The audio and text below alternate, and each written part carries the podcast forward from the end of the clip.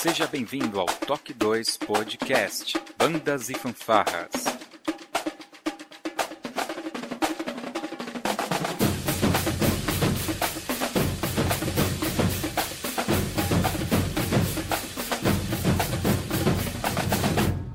No ritmo da vida, na batida do coração.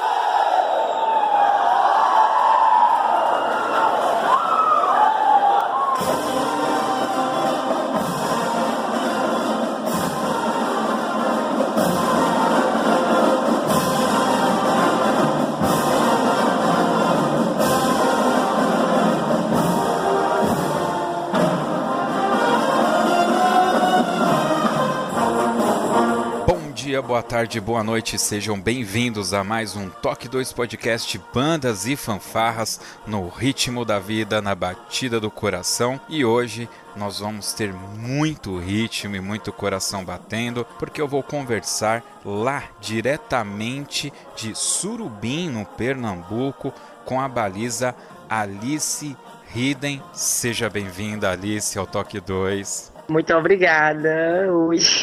Não precisa ficar tímida. É, Vocês não estão vendo, mas ela realmente está bastante tímida, toda sorridente. E isso é bom, sinal de um bom bate-papo. A gente vai conversar agora com ela, logo depois da nossa vírgula sonora.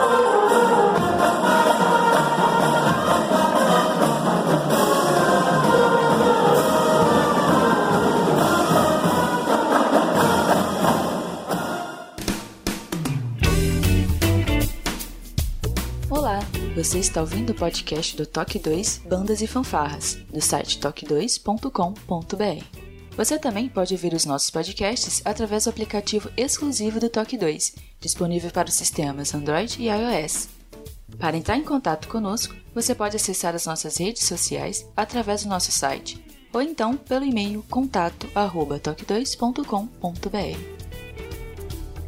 E se você gosta do nosso trabalho e deseja nos ajudar a produzir um conteúdo com qualidade cada vez melhor, acesse a nossa plataforma de contribuição pelo site apoia.se toque 2 e veja como contribuir. Este podcast tem o apoio cultural do Portal Brasil Sonoro. Clique, ouça e toque. Para ter acesso às partituras, visite o site brasilsonoro.com.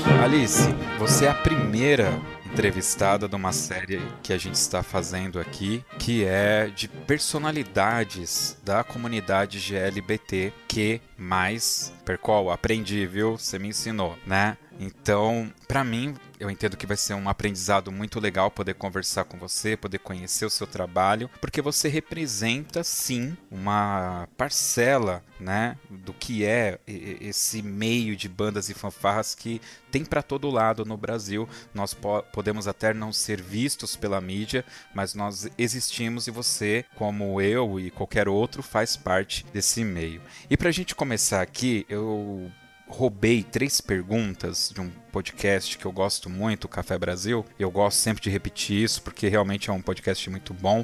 Eu gosto de dar o crédito para ele. E essas três perguntas acho que são as mais difíceis, mas ela que vai pautar o nosso bate-papo. Então vamos lá. Qual é o seu nome? Qual a sua idade e qual é a sua atividade profissional? Aquilo que você faz quando você não tá na banda, aquilo que compra suas roupas, sabe? A sua profissão. Eu sou. Meu me chamo Alice Riden, tenho 18 anos e sou estudante. Sou estudante, ainda não trabalho. Ainda não trabalha, é bem nova. Mora em família ainda. É isso, moro com a minha avó. Mora com a sua avó. Muito bem. Bom, 18 anos, bastante tempo já. Você já viu muita coisa, você já viveu algumas coisas bem legais aí. Como que foi a sua infância? Da onde que você veio? Qual que é as suas raízes lá? Eu nasci e me criei aqui em Surubim mesmo. Só, aí eu saí de casa com 12 anos pra vir morar com a minha avó, porque por desavenças familiares aí. Mas é. A minha infância foi. Ela foi uma infância bem vivida, eu- bem diferente das infâncias, das infâncias de hoje em dia, né? Que as crianças estão mais ligadas às coisas de tecnologia, ficar presas na frente do celular. Na minha, não, eu aproveitei bem mesmo. Eu andava de bicicleta, é, brincava de boneca, desde criança já, tá? brincava com os meninos, com as meninas, me divertia muito. Eu sempre chegava em casa toda ralada da rua, caía, mas fazia parte. Fazia parte. E Muito desde bem. criança também eu sempre passei pelo marcial. Desde criança, mas você teve alguma influência familiar, um vô, um- uma avó, um tio? Como que foi que você foi parar na banda? Não, porque nin- ninguém da minha família nunca tinha tocado em nada de banda marcial. Foi quando eu estudava e fazia quarta série do ensino fundamental. Aí começou a ter aula de música na escola, que era pra aprender a tocar flauta, essas coisas. Daí aí, eu e meus amigos, a gente foi tudo fazer aula de música. E dali surgiu a, a ideia de montar a banda da escola. O professor quis montar a banda da escola. Aí, com com nove anos, eu comecei no atabaque, tocar atabaque. Aí, passei dois anos ainda tocando atabaque. No terceiro ano, eu fui a, é, comecei a estudar a trompete e a- ainda desfilei tocando trompete também. Algumas vezes eu desfilei tocando trompete. Só que isso eu tinha 12 anos. Mas o que eu queria mesmo era dançar. É, eu sempre via as balizas da banda e, tipo, sentia aquele desejo de estar ali junto com elas dançando também. Só que o professor daquela, da banda que eu participava era muito um pouco assim, vamos dizer, conservador. E ele não permitia ah, menino dançar nem nada. Tanto é que quando eu pedi pra tocar prato, ele não deixou, porque prato era coisa de menina. Aí eu, tudo bem. Aí no, no ano que eu. O único ano que eu estudei trompete, é, eu vi que uma banda daqui da cidade tinha meninos na, no corpo coreográfico, na comissão de frente. Aí é, eu perguntei se tinha vaga, fiquei encantada com aquilo ali, tipo, ai meu Deus, eu posso dançar na frente de uma banda. Aí eles disseram que tinha e tal, e eu fui lá, quando passou o desfile, primeira, a primeira semana que passou o desfile, eu já disse que saí da banda, não queria mais tocar na banda, e fui lá nessa, perguntar se tinha vaga realmente, e comecei a tipo, a treinar pra pegar as coreografias. Aí eu tava super realizada, Alice. Super realizada. Só que dali, participando daquela banda, que era uma, era uma banda que participava de concurso e tudo mais, tipo, que me mostrou realmente o a fundo o mundo de banda marcial. Eu vi que tinha balizador e tudo mais. Aí eu fiquei, meu Deus, eu quero ser balizador. Daí eu passou a ser meu sonho. Aí eu comecei a fazer ginástica rítmica. Tinha 12, 13 anos também. Legal. Só que aí e eu ia pro ensaio da banda com a maior empolgação, sempre. Eu sempre tava lá no ensaio da banda. Mesmo quando, tipo, ia pouca gente, eu tava lá. Sempre, porque, tipo, eu queria ensaiar, ensaiar, ensaiar. E sempre que a baliza, tipo, assim, meio que ficava de lado, eu pegava o bastão dela e começava a dançar também. o bastão dela.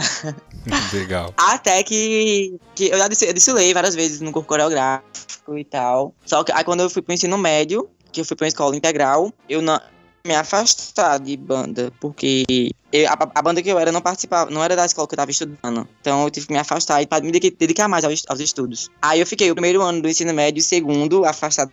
Só que, tipo assim, sempre, tipo, a banda da escola ensaiava e eu ficava com aquele, aquele sentimento, sabe? O coração acelerava sempre. E sempre, dia 11, que é o desfile daqui, o desfile cívico, é, as bandas fazem uma alvorada pelo, pelo bairro que mora. E a daqui do meu bairro sempre passava perto, aqui na frente de casa, e eu morria de chorar. Porque eu ficava pensando, Deus, eu devia estar desfilando, eu vou estar em outra coisa, eu não vou estar na banda. Dia 11 de que mês? E, o, que- e que festividade que é essa que tem no dia 11? Dia 11 de setembro é o desfile cívico aqui da cidade. Ah, Que ok. é o aniversário da cidade, é o desfile cívico. Aí que tipo, é sempre o grande dia, assim, que as bandas vão. Aí, só que quando foi ano passado, 2018, no meu terceiro ano do ensino médio, abriu vaga pra baliza na escola. E tipo, eu já tinha, tipo, eu já tinha começado a minha transição de gênero. Aí eu fiquei, ai meu Deus, acho que agora é a minha chance de realizar o meu sonho. Então eu fiquei toda nervosa, né? E fui falar com a diretora da escola, perguntando se eu poderia fazer o teste. Aí ela pegou, eu fui toda, tipo, com medo assim, bem tímida. Ela fez, por que não? Quando ela disse aquilo, foi música pros meus ouvidos. Eu fiquei, é mentira, mentira, mentira, mentira. Aí eu já saí da sala dela pulando, feito louca. Aí falei pras minhas amigas que ia fazer o teste, aí elas super apoiaram. E dali eu já comecei a ensaiar, tipo, eu só tinha, eu tinha cinco dias, eu acho, pra começar a me preparar pra aquele teste. E tipo, já tava dois dias parada, dois anos sem dançar, dois anos sem fazer nada. Eu morri de medo disso. Aí eu comecei, tipo, a botar tudo que eu já tinha aprendido, tudo que eu já tinha visto.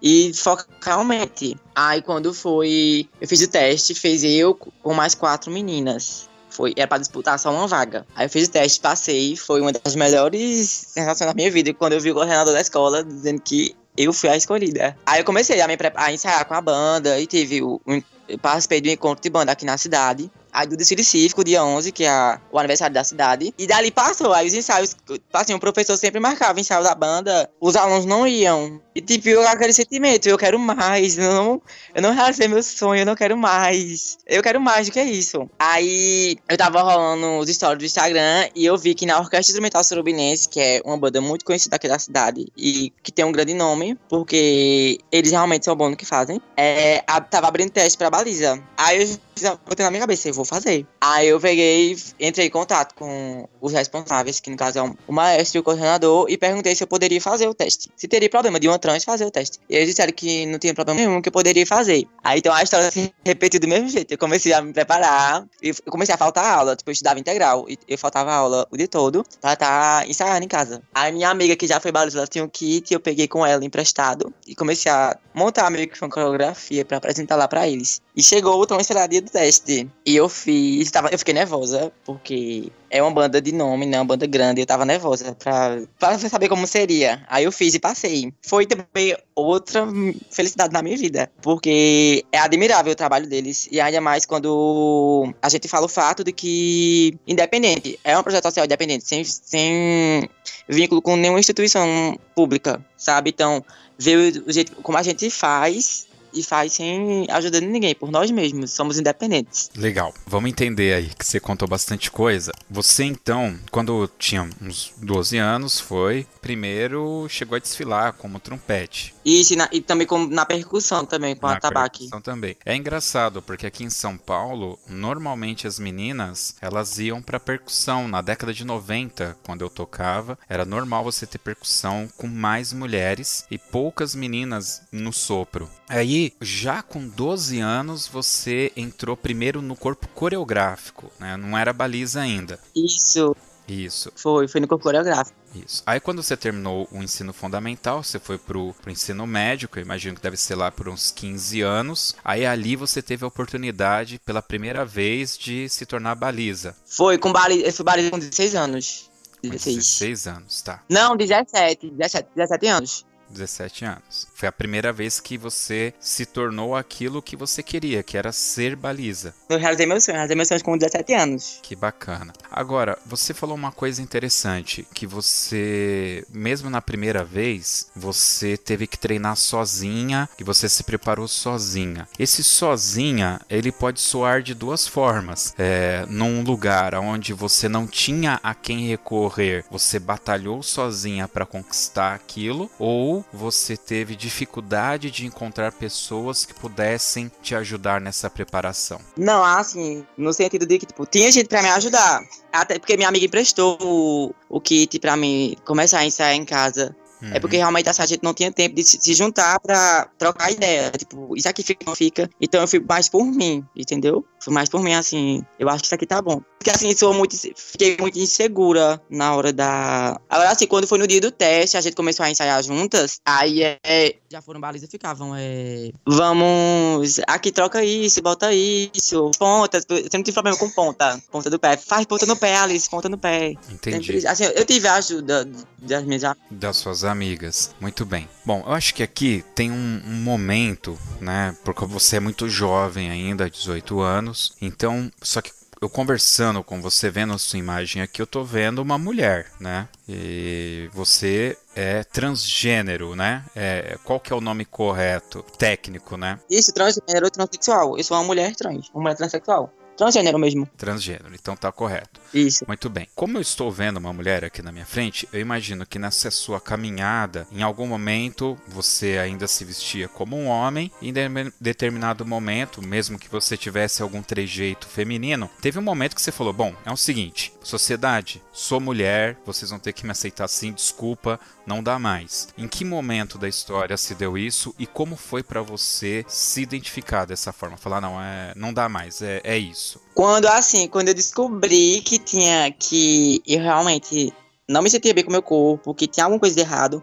foi com 14 anos, eu fazia nono ano do ensino fundamental. Só que dali eu não tive coragem de assumir a minha verdadeira, a verdadeira identidade. Não tive, fui covarde nessa, nesse aspecto. Então eu fui pro ensino médio com, com 15 anos, fiquei o ensino médio todinho, é, com aquela, aquela sensação de que te faltava algo, sabe? Aí, no primeiro ano do ensino médio, foi no segundo, assim, nas férias, do primeiro pro segundo ano. Não, 16, eu tinha 16 anos, foi 16 anos. É, em 2017, eu decidi procurar ajuda psicológica para poder assumir a minha verdadeira identidade. Porque eu sabia o que eu era, quem eu era, só que não sabia como fazer isso acontecer, sabe? Como chegar até onde eu quero chegar. Aí eu fui buscar ajuda psicológica com 16 anos. Aí daí, com as consultas, eu contei pra família. Aí quando voltou pra escola, eu contei pros meus amigos do ambiente escolar. E todos quando eu estudava, todos meus amigos me apoiaram super na minha decisão.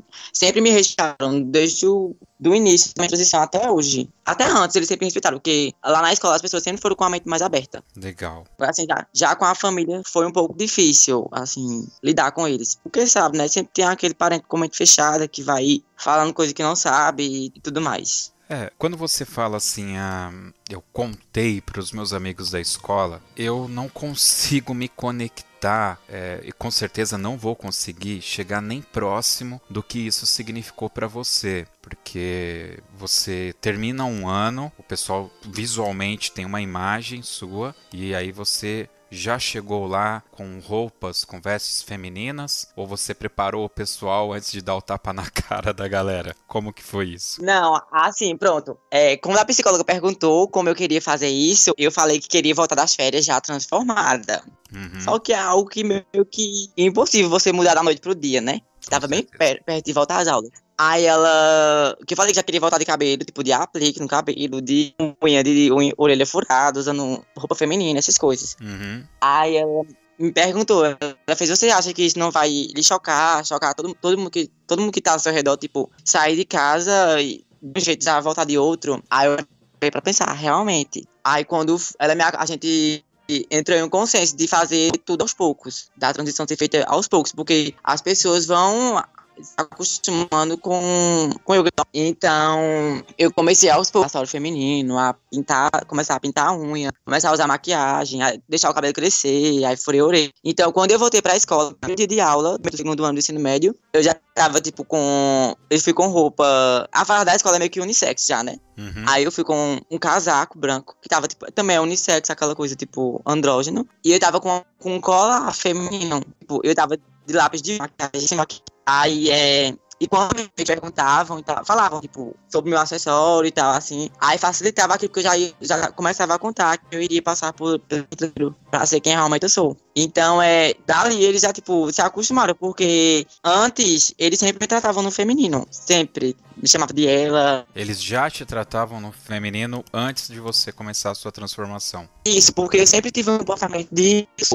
Só tava no corpo errado. Tanto é que meu material escolar era de menina. Meu estojo era rosa, da rosa 11. Aí meu caderno era de menina e lápis tudo de menina. Entendi. Então, então peraí. Vamos, vamos só para. Porque eu imagino que as pessoas que vão escutar isso, eventualmente tem pessoas, a gente tem um público mais jovem, né? E o pessoal mais jovem, como você mesmo citou, tem a cabeça bem mais aberta, né, para as diferenças. Isso. Né? Então, o rapaz que tá lá agora, a menina que tá te escutando, eventualmente tem um sentimento ali e tá se perguntando como fazer, como falar. Então, você, é, na realidade, já vinha num comportamento mais feminino, os seus amigos já te tratavam no feminino, mas por algum motivo você achava que ainda não, não dava para ter essa transformação. Então você foi buscar ajuda psicológica, uma ajuda especializada para que isso acontecesse. Isso, porque, porque dentro de mim eu sempre tive muito medo. Assim, o preconceito já estava dentro de mim. Eu achava que eu ia sofrer muito, que eu não ia poder ir para faculdade, eu não ia poder trabalhar essas coisas, sabe? Não conseguir emprego. E que meus amigos iam se afastar de mim. Porque os pais eles iam obrigar a se afastar de mim. E daí, quando eu comecei a pesquisar, eu vi que isso era tudo coisa da minha cabeça. Que, e que quanto mais você se prendesse, é, vivesse mais tempo dentro do corpo que não é seu, mais infeliz você seria. Aí foi ali que eu decidi realmente botar a cara na tapa, sabe? Entendi. A gente hoje né, é, vive numa sociedade que é mais politizada, a gente está tendo mais acesso a informações da política, né? Ninguém se esconde mais por causa da internet. E não é só na questão política, mas eu diria até que religiosa. Eu vou fazer aqui uma leitura. Eu tenho um pouco mais do que o dobro da sua idade, então me permita, por favor. É, por exemplo, na década de 80 até o meio de 90, eu sentia que a religião ela era muito forte em negativar é, esse, esse comportamento, né? Com o aparecer das redes sociais, me parece que os assuntos e tabus eles foram se quebrando, né? Como eu falei para você em off antes da gente conversa, começar o programa, eu não tinha esse sentimento, por exemplo, de racismo, uh, dessa questão de gênero, porque eu sempre toquei em banda e a maioria dos meus amigos eram negros é, ou pretos. Eu não sei qual é o correto, até porque eu nunca precisei saber qual era o correto, porque eram meus amigos, né? Eu tinha vi muito muitos amigos na época da banda lá que eram homossexuais e que eu convivo até hoje, e não só homens, mas mulheres trans e homens trans, né? Então isso para mim nunca foi um problema, mas eu sinto que isso é, é, se tornou um pouco mais menos tabu para se discutir, né? E aí conversando com Eliseu, ele lançou um livro no começo desse ano e eu entrevistando ele, a gente batendo um papo sobre o livro, ele me revela que na realidade no meio de bandas existe existia, na, principalmente na época dele, um preconceito muito forte.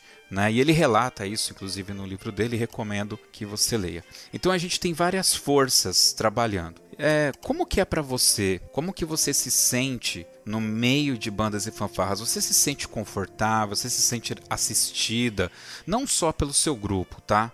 Porque eu sei que na banda da gente a gente todo mundo é amigo, mas num contexto geral do meio de bandas que você vive aí no Nordeste, né? E aí eu gostaria também de saber a questão religiosa. Você é uma pessoa religiosa também? Como que você combina a questão religiosa com esse governo que tá aí, que o pessoal chama de homofóbico? Como que é para você é, é, é, esse meio ambiente, banda, religião e política? Como que você convive nesse bolo? Religião é. Eu não tenho religião, mas eu acredito em Deus. Eu não, tipo, não sou assim de estar na igreja ou algo do tipo, sabe? Mas eu acredito em Deus sim. É, como eu me sinto no meio de bandas e fanfarras. Dentro da minha corporação, eu sou super respeitada. Desde o momento que eu pisei lá no primeiro dia para fazer o teste até hoje, é, eu me sinto super em casa lá. E também é quando a gente vai para fora, concurso, encontros, desfiles, eu sou super é, respeitada, assim. Pra mim, nunca chegou nenhum. Nunca escutei de nenhuma piadinha sobre. É, tipo, porque como muitos pensam, né? Ah, olha o viado que se veste de mulher, olha a travesti, olha o traveco, não sei o quê. Muita informação errada, porque muitas vezes muitos não o termo correto. Então, é. Eu participei do meu primeiro concurso como a primeira transexual, assim, daqui de Pernambuco, a competir com baliza. Tipo, eu tava super nervosa por isso. E eu não tive nenhum problema com isso, porque eu achei que poderia pesar algo lá, mas não tive nenhum problema. Então, assim, na minha corporação é muito. É, se preza muito o respeito, sabe? Tanto porque tem, tem eu que sou trans lá, também tem outra transexual que é do corpo coreográfico. Ela entrou agora há pouco. Tem os meninos que são homossexuais, tá? então a gente sempre lá. E é claro que se a gente é respeitado dentro, a gente vai ser respeitado fora também, quando a gente vai pra fora. Não, isso com certeza. Acho que é isso mesmo, assim. Que em desfile eu nunca tive nenhum problema assim de respeito, desrespeito comigo, não. Eu me sinto aceito, assim, no, mundo de, no meio de bandas de fanfarras, porque se eu não fosse aceito, eu não estaria nem no posto que eu tô hoje, que é de baliza, que é um, um grande, de uma grande responsabilidade, assim, que é apresentar a corporação, apresentar que a minha corporação tá chegando ali, avisar as pessoas que a minha banda chegou. Tenho o maior orgulho disso. Aqui em São Paulo, eu vi recentemente uma banda que tem um, um garoto ali, eu vou, eu vou falar garoto porque ele tem alguns movimentos bem femininos, anos, mas ele visualmente me parece um garoto e ele acompanha a baliza. Eu não vou me lembrar o nome da banda agora, então não vou citar para não cometer nenhuma gafe, né? E recentemente, num podcast anterior a esse, que quem venceu em Caieiras, a maestrina Célia, ela falou que para o ano que vem o regulamento já está prevendo balizadores. Aproveitando esse gancho, existe uma diferença entre o balizador e a categoria que você participa? Porque é, se que é o nosso amigo em comum, acho que você deve conhecê-lo, porque ele que me mostrou e me apresentou você. É, quando ele falou, olha, por que, que você não entrevista essa, essa baliza aqui? Aí eu olhei E aí eu falei, é, ela é da onde e tal? Aí ele pegou brincando, obviamente, falou, não é ela, é ele, né? Mas ele falou, ele fez isso para brincar comigo, obviamente, né? Eu falei, pô, não é possível, cara, isso aqui é baliza, né? Então, você não é um balizador, você é uma baliza. Isso, eu sou uma baliza porque eu sou uma mulher, eu sou uma mulher transexual. E balizador é um homem.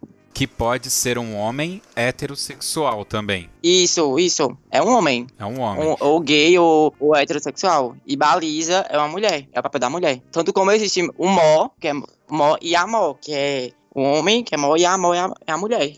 E não é meio bizarro? Porque o mor de comando, sendo ele homem ou mulher ou trans ou, ou, ou, cisgênero, não importa, eles são julgados sobre a mesma pauta, né? Só que no caso o balizador e a baliza são julgados separadamente. Porque, assim, é. Eu tava conversando com meninos esses dias e realmente, assim, é. Os meninos fazem muitas coisas que as meninas não conseguem fazer. Por, por eles terem mais força, mais resistência física, essas coisas, sabe? Então, é, seria meio que injusto os meninos competirem com as meninas junto, assim, na mesma categoria. Então, é. Acho justo ser é, competido separadamente. Legal. Porque tanto que eu fiquei até pensando, se, é, se seria justo eu competir com as meninas, mas tem um, outras que tipo, tem bem mais força que eu, faz, tem mais flexibilidade, então eu fiz, é justo, é justo ela competir comigo, não eu com ela.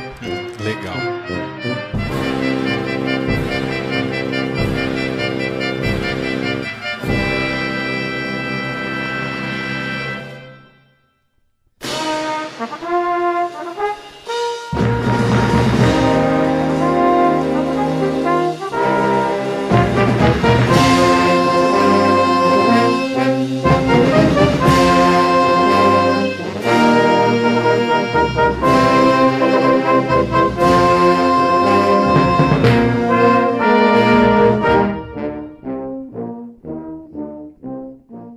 Isso que você me contou, eu quero voltar um pouquinho. E você ainda não falou o nome da banda que você participa, mas vamos voltar um pouquinho, que é a banda que você está hoje. Eu sou baliza da Orquestra Instrumental Surubinense, daqui de Surubim, mais conhecido como OID. Oh, legal. Bom, você me contou que você foi baliza de uma outra corporação e recentemente você é baliza da OSP. Aí eu pergunto para você. É, você disse que é onde você atingiu ali. Então você chegou para fazer o seu teste, você trabalhou tudo, chegou, fez a sua apresentação, fez lá o que você tinha que fazer e você disse que tinham mais quatro meninas, né? Mulheres cis, acredito eu. Isso, isso na minha primeira, na minha primeira banda, que foi é a banda da escola que eu estudei, que me formei, a banda da SNAF. E nessa agora onde você está participando, você concorreu com outras mulheres também? Foi eu e a, a, a outra baliza que estuda comigo, só foi a gente duas. Eu e Marcela, que ela tem 13 anos. Legal. Quando o coordenador da banda olhou para você, você fez sua apresentação e ele falou assim: Parabéns, Alice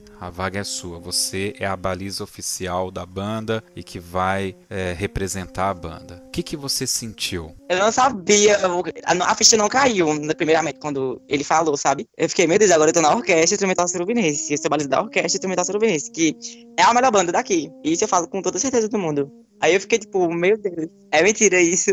Ainda não. Aí a ficha realmente veio cair quando comecei a ensaiar. Eu tava, quando eu tava na frente da banda, ensaiando, no meu posto, no meu lugar, sabe? Como eu falei, você é muito jovem, né? E, e eu uhum. imagino que na, nos seus 18 anos de vida, esse certamente foi um dos grandes feitos para você até então. Isso, realmente, foi um dos. Um dos. Acho que é a maior sensa melhor sensação do que de ter sido escolhida pra ser do concurso, que tava falando que eu fiquei em primeiro lugar. Aí foi meu primeiro concurso, aí eu fiquei bestinho. Uma das melhores também. Vou levar pro resto da vida. Tá. Que campeonato foi esse que você ficou em primeiro lugar? Foi um paralelo daqui, não foi o pernambucano, foi o, para... foi o concurso do Jordão, aqui de Pernambuco. Interestadual do Jordão. Bacana. Bom, vamos respirar um pouco a questão de bandas e fanfarras e eu vou dar uma passeada aqui em outros temas porque eu quero, quero aproveitar a sua presença aqui. A gente tem hoje no Brasil um governo que é tido como homofóbico. Nós temos uma esquerda que está se mostrando bastante de esquerda mesmo, né? Indo contra várias questões governamentais. E nós temos um movimento GLBTQ+, que está muito atuante nos últimos anos. Ele está vindo muito forte. E quando a gente fala desses movimentos políticos e sociais, e aí eu vou... É, você me desculpe, eu não estou no seu lugar de fala, eu não tenho critérios para ocupar o seu lugar, então é, é, eu não quero te desrespeitar. Eu só vou dar um exemplo para você entender aqui o que eu estou querendo dizer. Quando eu estou é, lá no meu trabalho e um pastor desses que aparece na televisão fala uma asneira, né? O pessoal olha para mim e me cobra pela fala daquele cara. Mas não é porque aquele pastor está falando aquilo que eu concordo com ele. E muito menos significa que aquele pastor representa toda a nação evangélica do Brasil, entendeu? Então, com, com base nessa visão, é que eu, eu queria saber de, de, você que, que vive, é, eu não vou dizer que vive esses movimentos, mas você com certeza tem muito mais proximidade do que eu. Eu tenho a impressão, por exemplo, que a esquerda a política de esquerda do nosso país, ele, ela rouba posições de fala, tá? Esse é o meu sentimento. Rouba posições de fala de negros, de, da, da comunidade LGBT. É a minha sensação. Posso estar equivocado, né? É, você se sente representado por esses movimentos? E pode me dar um tapa na cara, tá? Não precisa só concordar, não. Eu me sinto, sim, muito representada pelo movimento LGBTQ e mais aí. É, pelo governo atual, eu não me sinto nem um pouco representada. Aqui em Pernambuco, nós temos um no governo uma trans é, e várias pessoas LGBTs também.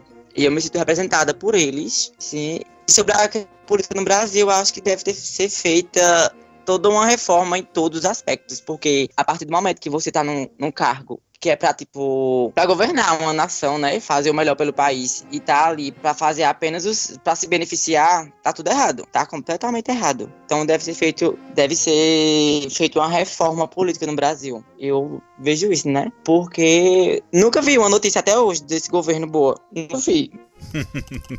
é, é verdade. A gente tem muitos problemas nesse governo mesmo. Eu, eu, pergunto isso também porque, assim, eu, eu não sei. Me parece que quem tá no governo deveria pensar é, no todo, né? Isso, e focar nas atualidades do Brasil, no problema que, os problemas que a gente tem. É verdade, é verdade. É, eu entendo dessa forma, que eu sou evangélico. Mas se um, um, bairro que tá chovendo muito e uma casa tá para cair e naquela casa mora uma família que frequenta a Umbanda, eu preciso dar a mesma assistência que eu daria para uma família evangélica. Não tem como eu dividir, né? São seres humanos, são pessoas e eu tenho que acudir a todos, né? Tenho que estar pronto a auxiliar a todos, né? Não tem jeito. Legal, muito bom.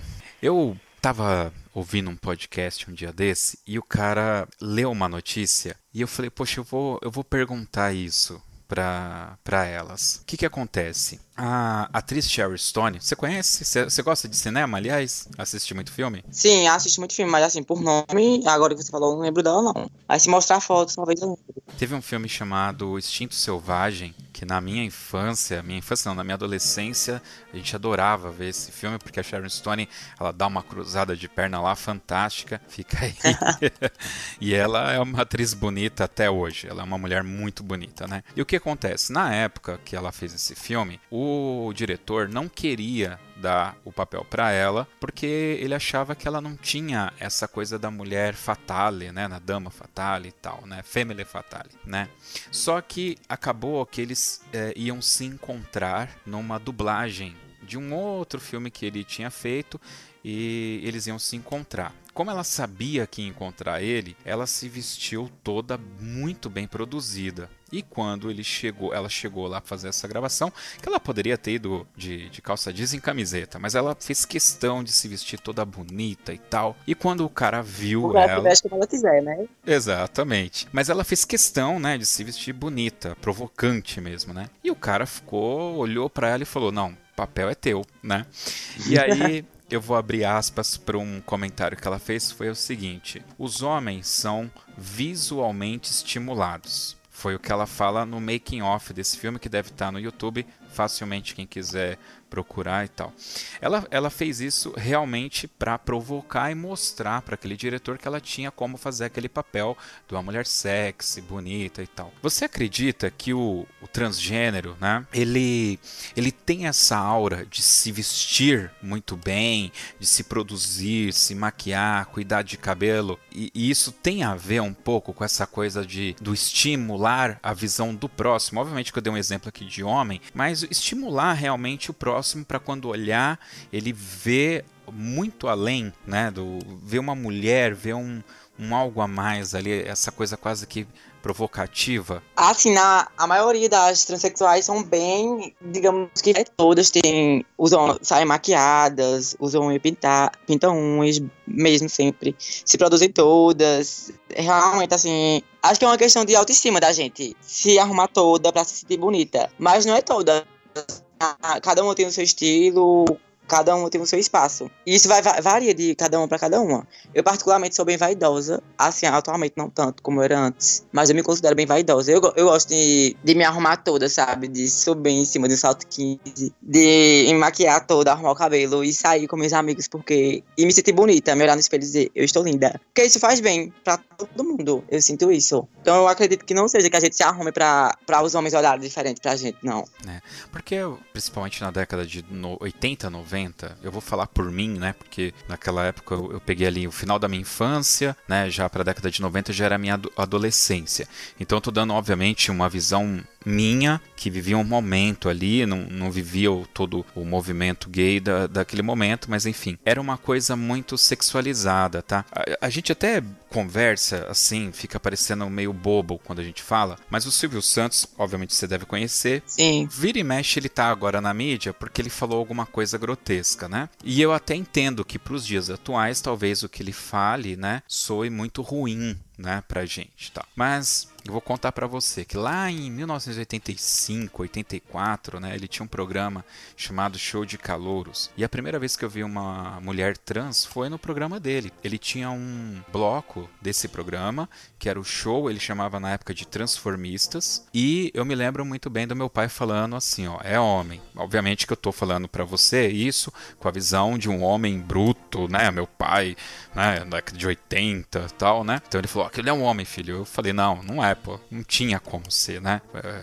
então, aquela época o Silvio Santos ele já dava abertura, uma abertura que a própria Globo, para você ter uma ideia, não dava. O que a Globo eventualmente faz hoje, o pessoal reclama bastante, né, com questões é, por ser homofóbico. O Silvio Santos fazia isso, meu, lá atrás. Ele era contra, ele era o inverso de tudo o, o que a sociedade pregava na época, tá? Só para você ter uma Mas noção. até hoje ele faz, porque eu vejo que esse dia eu tava assistindo o programa dele e tinha, tipo, o concurso da drag queens mais bonita, tipo, alguma coisa do tipo, que era umas cinco ou seis drag queens é, fazendo provas de, tipo, de, de performance, bate cabelo, é, dublando, e era avaliada a maquiagem delas, o, o, o vestimento, a vestimenta. E aquilo, querendo ou não, é uma oportunidade de dar visibilidade para elas. Mas é, realmente tem alguns comentários que fazem hoje em dia, né, que tá bem para trás. Bem para trás. É, é que hoje você liga numa Eliana de domingo à tarde, tem lá, é, ele, ela já fez esse de bate-cabelo. É, você pega no, no próprio Netflix, tem aquele RuPaul Drag Racer, que eu assisto, eu acho fantástico. Eu acho, meu. Eu comecei a assistir. Você nunca assistiu? Não, eu tô na, na primeira temporada. Meu, é muito da hora. Muito da hora. Muito da hora mesmo. Inclusive o RuPaul, né, que ele é considerado nos Estados Unidos uma das melhores drag, drag queens que tem, ele tem um outro programa que ele é jurado, que é um sobre pintura de corpos, que também tinha no Netflix, faz tempo que eu não assisto. Eu acabei assistindo tudo e depois não vi se teve novos episódios. É muito, muito legal. Alice, a gente falou pra caramba e não parece, já estamos indo aqui para uma hora, e eu queria te fazer aqui mais umas perguntas é, eu, é, bom, eu vou fazer em formato de perguntas mesmo e ver você ficar à vontade para responder, tá bom? Tá certo. O que te deixa você triste? O que me deixa triste é sair na rua e ver as pessoas me apontando como se fosse uma aberração, rindo da minha cara. Tipo, é como se, como se eu, me, se eu incomodasse a existência delas. E eu me fico me perguntando por que daquilo, sabe? Por que de eu incomodar tanto? Se eu apenas estou sendo feliz estou sendo quem eu sou. É, tem alguma pergunta que você gostaria de fazer para um conservador? Pra um conservador, deixa eu pensar aqui. Tenho várias, deixa eu pensar só em uma. Pode fazer várias, o programa é seu. Deixa eu pensar. Por que a felicidade do outro te incomoda tanto? Porque eu vejo muitos conservadores, assim, né? Ficando infelizes, revoltados, com só pelo fato das outras pessoas estarem sendo felizes. Só estar curtindo a vida, sendo que realmente são. Será que se a gente não deixasse todo mundo ser mais feliz, a gente não teria uma vida, uma sociedade melhor, com todo mundo feliz vivendo suas vidas, sem ninguém apontando o dedo, né? Pra se pensar isso daí. Com certeza seria melhor. Seria bem assim. Pois é. O que te deixa muito feliz? Ser quem eu sou, ser a mulher que eu estou me tornando. É a coisa mais feliz da minha vida. Muito bem. Falta alguma coisa pra você? Você tem 18 anos. Que falta. falta eu realizar muitos dos meus sonhos. Tenho muitos sonhos pela frente pra realizar. Você pensa em ter uma profissão? Você tem um desejo? Médico, engenheira, não sei. Eu quero ser jornalista. Jornalista. Que legal. Muito bom. Ah, sim. Eu não. Essa daqui. Ah. Essa daqui o pessoal do serviço, eu sempre faço essa brincadeira com eles.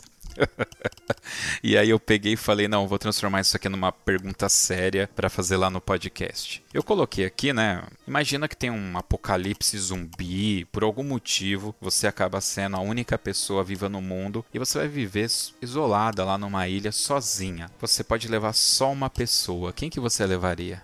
Eu levaria um dos meus melhores amigos, que, assim, eu escolheria entre os meus melhores amigos, um deles, porque eles sempre tiveram, estiveram comigo, então é nada mais justo do que um deles estar comigo nesse momento. Se pudesse escolher todos, eu que levaria todos. mas, mas aí se saiu pela tangente, pô, um dos meus amigos. Bom, lá na brincadeira que eu faço com o pessoal, né? Eu já falei que eu levaria o Zac Efron. Você não sabe, né, quem é Zac Quem é Efron? esse? Então eu vou deixar pra todo mundo pesquisar quem é o Zac Efron. Não vou falar não. Vai ficar aí. Mas por que você levaria ele? Quando você pesquisar, você vai entender. Tá bem. Muito bem. Alice, muito obrigado pela sua participação. Deixar isso aqui registrado. Assim, foi muito bacana conversar com você, mas ainda não terminou. Por nada, eu que agradeço pela oportunidade de, de falar sobre o assunto. Eu que agradeço. Mas ainda não terminou. É, eu quero deixar aqui um espaço aberto para você fazer uso da palavra, fazer algum agradecimento que você queira, falar alguma coisa que a gente ainda não falou. Enfim, quero deixar aqui um espaço para você usar como você quiser. Você que é a dona do podcast hoje. Eu quero agradecer a todos da minha corporação, da Orquestra Instrumental Surubinense, por me respeitarem, por ter me dado a oportunidade de, de ser a baliza de lá, porque se não fosse por eles, eu não estaria aqui hoje falando com você, contando um pouco da minha história. Agradecer aos meus amigos e algumas pessoas da minha família por sempre estarem comigo desde o início da, da minha história. Que é isso. É isso. Agradece o Percol também que te indicou. Isso, a Percol. Ele, foi, ele tava comigo no concurso. Sem- Ele é muito gente boa. Uma boa pessoa. Obrigada, Percol. Porque se não fosse por ele, pronto, se não fosse pela banda, nem Percol eu tinha conhecido. Com certeza, com certeza. É isso aí, pessoal. A gente vai agora para o Toca na Pista.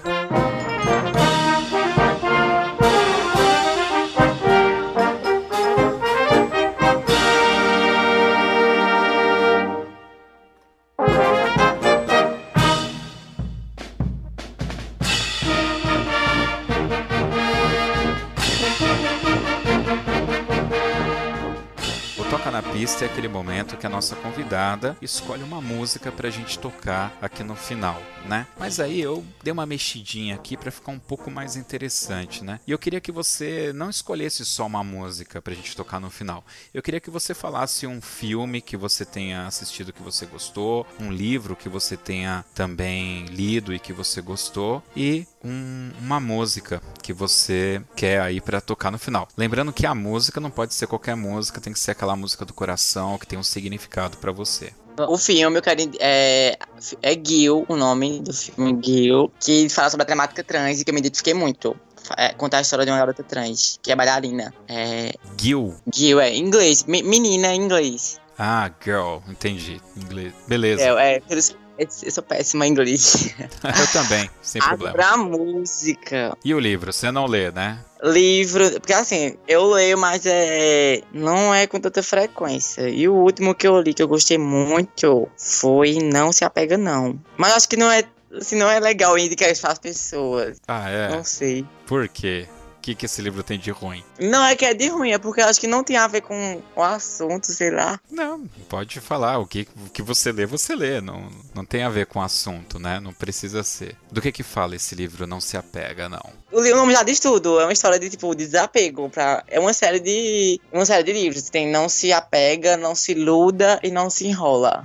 Aí é uma série de livros que eu gosto muito. Ah, eu acho que eu já vi. Eu acho que eu já vi esse livro. Você sabe que eu li um livro, inclusive foi quando eu fui pro Recife. O meu primo, não sei se você conhece, é o Fabiano, que ele é da escola de criatividade. É que mudou, ele era do Padre Francisco e tal. Sei da Et, da Et, né? Que é ele, top. Isso, o Fabiano é meu primo. A gente foi criado toda a infância, tudo junto. E quando eu fui pro casamento dele, eu no, no aeroporto eu comprei um livro chamado Heróis de Verdade. Heróis de Verdade. Acho que foi isso mesmo. E tem lá um trecho, eu não vou me lembrar aqui o, o nome do autor, mas tem um trecho que ele fala justamente sobre desapego, né? Só que é um desapego um tanto que ao contrário. Ele conta lá uma história que ele queria comprar uma câmera nova e a mulher dele fala assim: Peraí, mas você vai comprar essa câmera por quê? Não, é que essa aqui tá velha. Ah, tá velha. Ela tira foto? Tira. Ela tá funcionando? Tá funcionando. Dá para recarregar a bateria? Dá para recarregar. Então fica com essa. Então também é uma forma, né, de um, um desapego. Desapego contrário aí, né? Para que que você vai se livrar de uma coisa que já te, te facilita a vida aqui para outra, vai gastar dinheiro com aquilo, você pode investir esse dinheiro em outra coisa, né? Talvez, não sei. Fica aí uma dica aí pro pessoal de graça. E a música? Não precisa ser música de banda, tá? Pode ser qualquer música. Sei, mas a música agora que me pegou agora. Porque eu tenho várias músicas assim que significam muito pra mim. Deixa eu ver. Eu vou botar uma de banda, banda marcial, que é Pilot, porque ela. Eu gosto muito quando a banda toca, eu gosto muito de dançar ela. E também porque ela foi a entrada do meu primeiro concurso. Ela foi a entrada, então significa muito pra mim. Foi a entrada do concurso ali. Playload, essa? Payload, é. Não sei se você já ouviu falar. Já ouvi falar, já ouvi falar. É que você fala com sotaque, mas eu consegui pegar no teu ah. sotaque aí. muito bem, muito bem. Bom, eu vou agradecer novamente, Alice. Você foi fantástica, tá? Eu não vou pedir desculpas porque eu já pedi desculpas antes se eu fizesse, cometesse alguma gafe, tá? Agora eu desculpas. Se eu falei algo errado aí, eu que peço desculpas agora. é que você podia errar, né? Eu é que não podia nesse ah. podcast. Ah. Foi muito bacana conversar com você. É, sucesso naquilo que você escolheu. Espero que dê tudo certo para você, tá? Muita como se diz, muita energia, que Deus te abençoe. É isso, pessoal. Para você é, também. Muito obrigado. Muito obrigado. É isso aí, pessoal. Esse foi o Toque 2 bandas e fanfarras. Você pode ouvir todos os nossos programas também pelo Deezer, pelo Spotify e pelo nosso aplicativo exclusivo para Android. E todos os nossos podcasts e conteúdos estão disponíveis no nosso site toque2.com.br br. Lembrando que todos os links relacionados a esse podcast estarão disponíveis no post deste podcast. Valeu? É isso aí, valeu pessoal, até o próximo Toque 2. Obrigado.